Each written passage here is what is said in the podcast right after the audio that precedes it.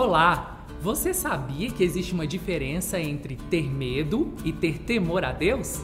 Como neste mês se comemora o Dia das Crianças, parei para perceber um pouco a relação delas com seus pais. É claro que a cultura de cada família influencia muito nesse relacionamento, tanto dos filhos com os pais quanto dos pais com os filhos. Me lembro que quando era criança era muito comum acontecer comigo e com os meus amigos, depois de fazermos alguma coisa errada, só de ver o olhar do nosso pai, a gente pensava que nossa vida ia acabar ali. Conforme foi crescendo, acabei percebendo que esse medo todo transformou-se em respeito. Até porque, por ficar mais velho, ficou mais fácil a proximidade no relacionamento. Certo, mas o que isso tem a ver com ter medo ou não de Deus? Paulo disse em 1 Coríntios capítulo 14, versículo 20, que os cristãos da cidade de Corinto não deviam ser infantis na sua maneira de pensar.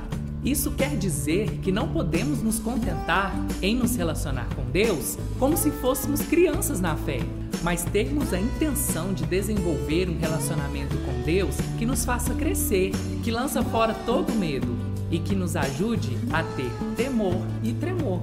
Segundo o dicionário, medo é uma sensação de alerta que nos provoca receio por termos feito alguma coisa errada. Traduzindo, fiz besteira, meu pai vai me dar uma surra agora.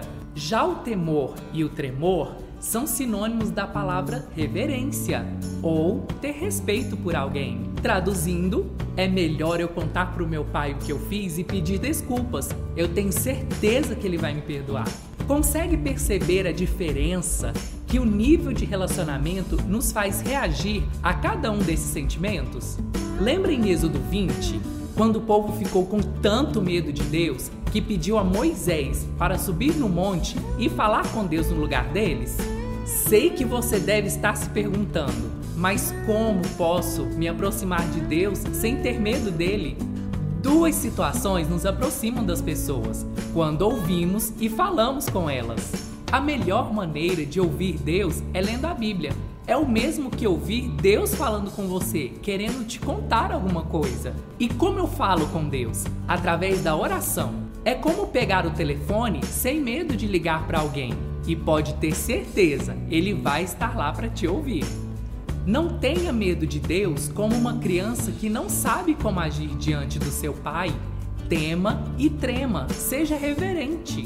Cultive um relacionamento com Deus a fim de saber o que Ele espera de você e o que você pode fazer para atender as expectativas dele, sendo como você é. Em poucas palavras, uma mensagem de Deus para você.